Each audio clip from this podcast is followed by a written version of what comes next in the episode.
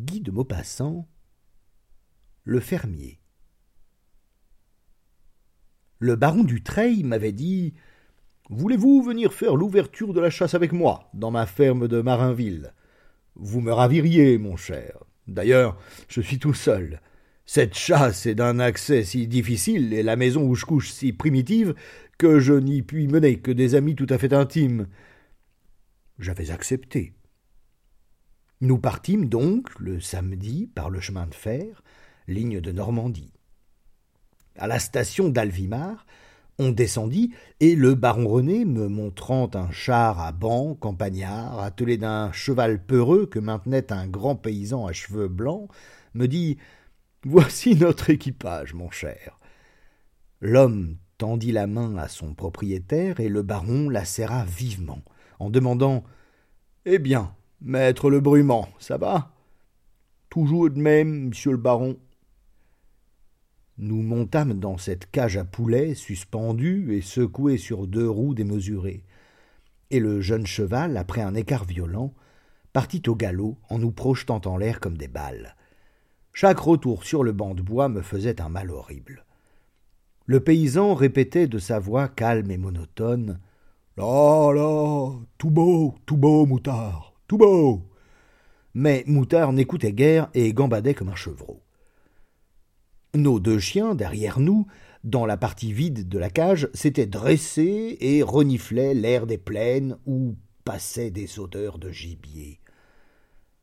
Le baron regardait au loin, d'un œil triste, la grande campagne normande, ondulante et mélancolique, pareille à un immense parc anglais, à un parc démesuré, où les cours des fermes, entourées de deux ou quatre rangs d'arbres et pleines de pommiers trapus qui font invisibles les maisons, dessinent à perte de vue les perspectives de futaies, de bouquets de bois et de massifs que cherchent les jardiniers artistes en traçant les lignes des propriétés princières. Et René Dutreil murmura soudain J'aime cette terre j'y ai mes racines.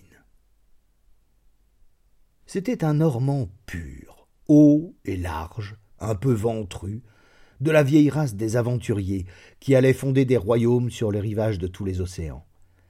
Il avait environ cinquante ans, dix ans de moins peut-être que le fermier qui nous conduisait.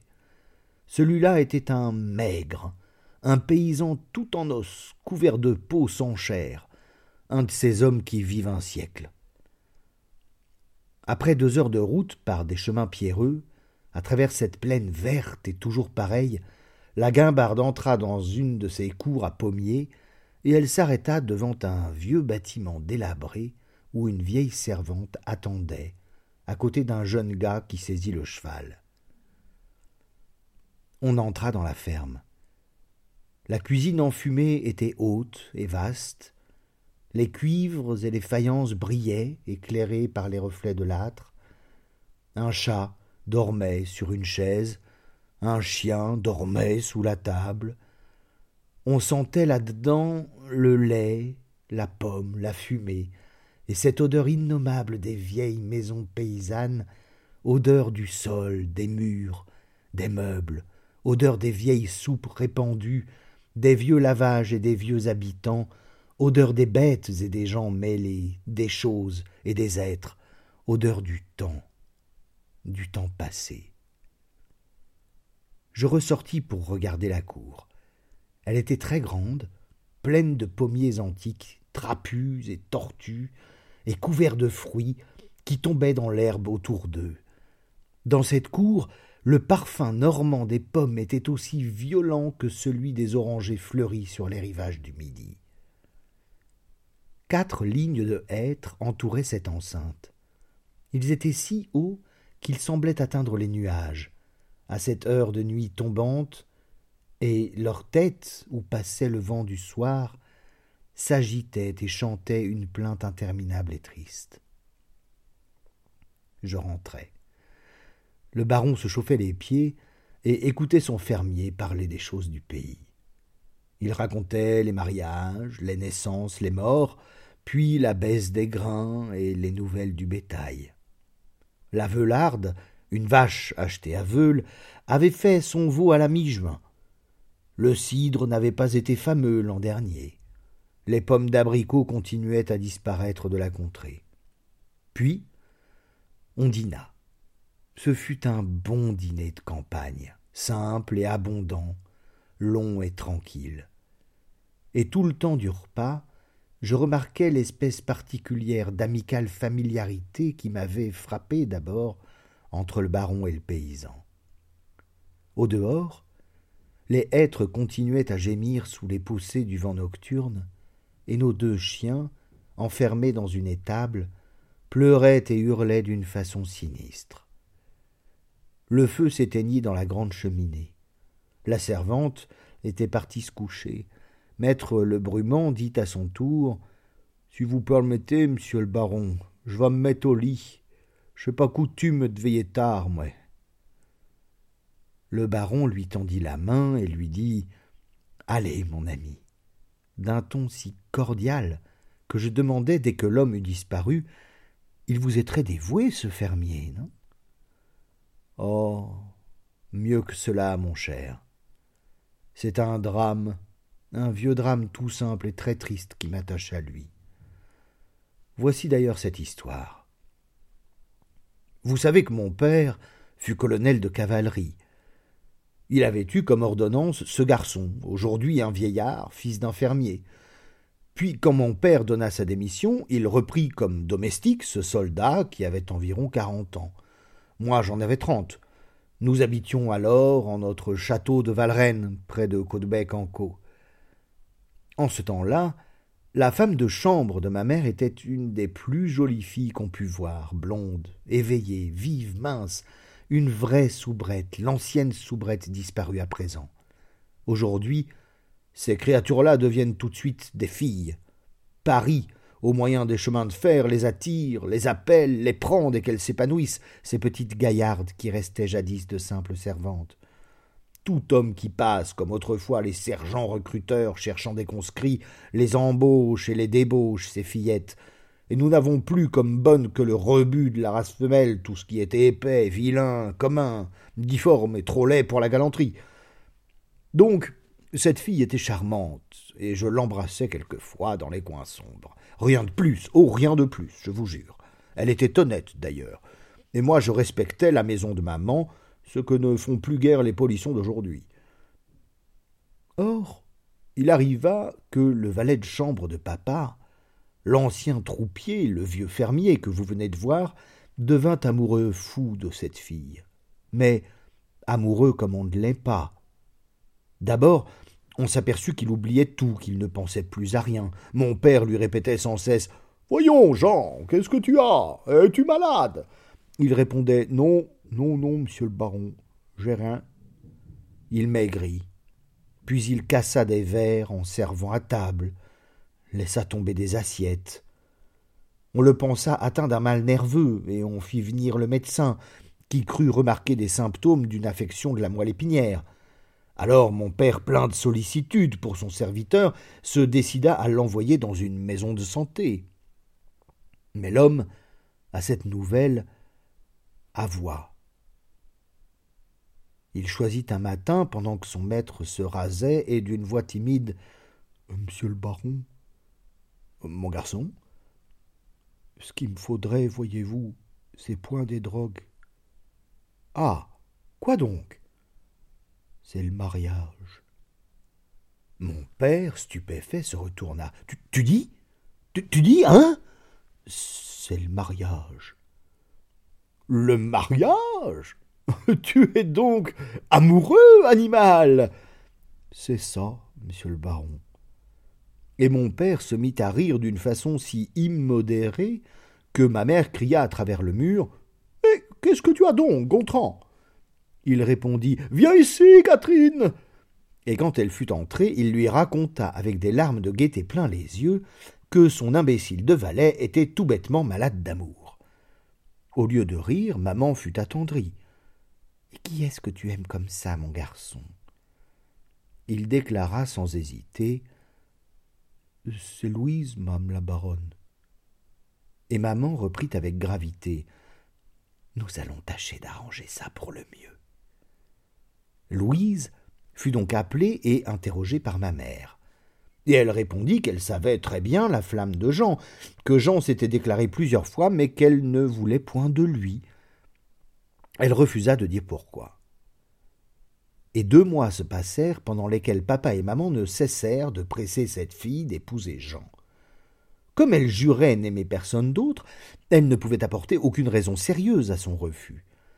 Papa, enfin, vainquit sa résistance par un gros cadeau d'argent, et on les établit comme fermiers sur la terre où nous sommes aujourd'hui. Ils quittèrent le château, et je ne les vis plus pendant trois ans. Au bout de trois ans, j'appris que Louise était morte de la poitrine. Mais mon père et ma mère moururent à leur tour, et je fus encore deux ans sans me trouver en face de Jean. Enfin, un automne, vers la fin de l'octobre, l'idée me vint d'aller chasser sur cette propriété, gardée avec soin, et que mon fermier m'affirmait être très giboyeuse. J'arrivai donc un soir dans cette maison, un soir de pluie. Je fus stupéfait de trouver l'ancien soldat de mon père avec des cheveux tout blancs, bien qu'il n'eût pas plus de quarante-cinq ou quarante-six ans. Je le fis dîner, en face de moi, à cette table où nous sommes. Il pleuvait à verse. On entendait l'eau battre le toit, les murs et les vitres, ruisseler en déluge dans la cour, et mon chien hurlait dans les tables comme font les nôtres ce soir.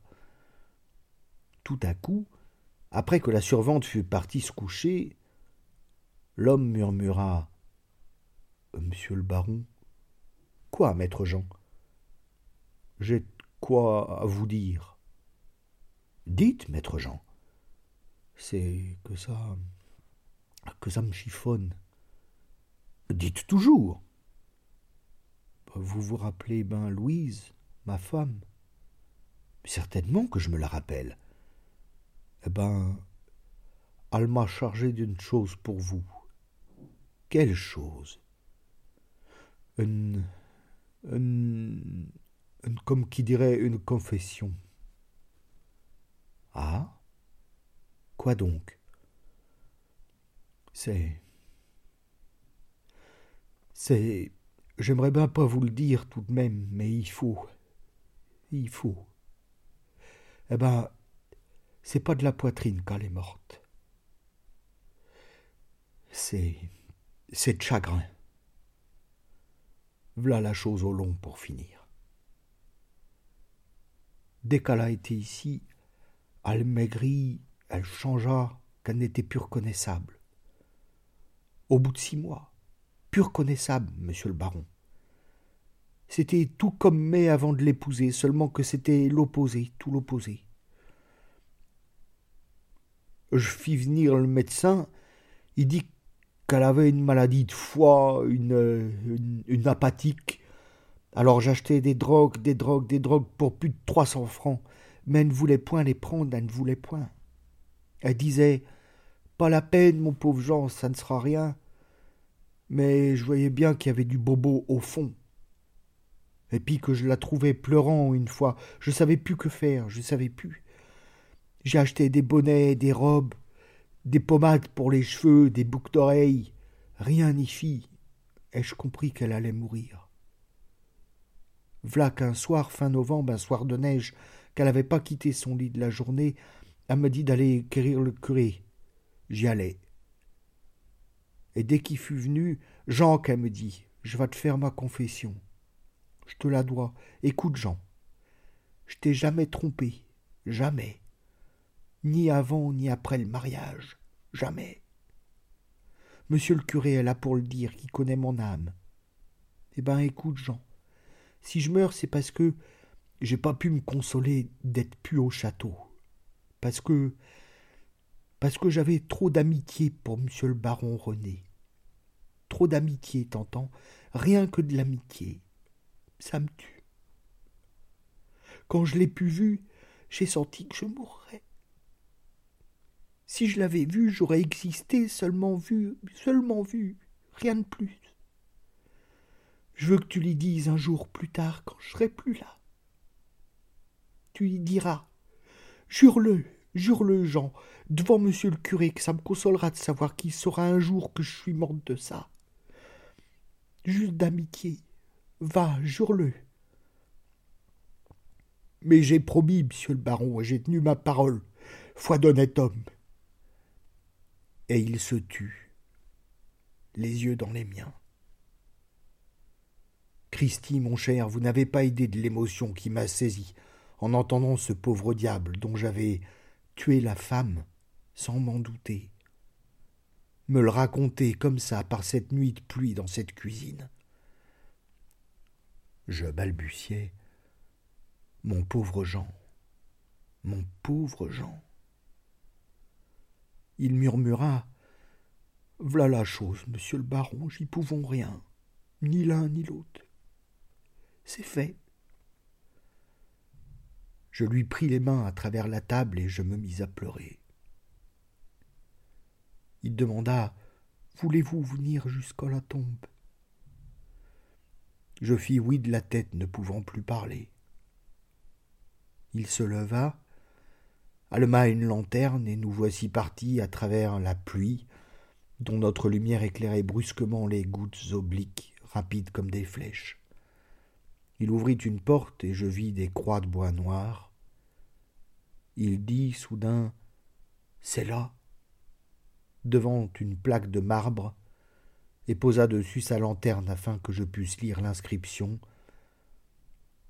à Louise Hortense Marinet, femme de Jean-François Le Brumant, cultivateur. Elle fut fidèle épouse, que Dieu ait son âme. Nous étions à genoux dans la boue, lui et moi, avec une lanterne entre nous, et je regardais la pluie frapper le marbre blanc, rebondir en poussière d'eau, puis s'écouler par les quatre bords de la pierre impénétrable et froide et je pensais au cœur de celle qui était morte. Oh pauvre cœur, pauvre cœur. Depuis lors, je reviens ici tous les ans. Et je ne sais pas pourquoi, je me sens troublé comme un coupable devant cet homme qui a toujours l'air de me pardonner.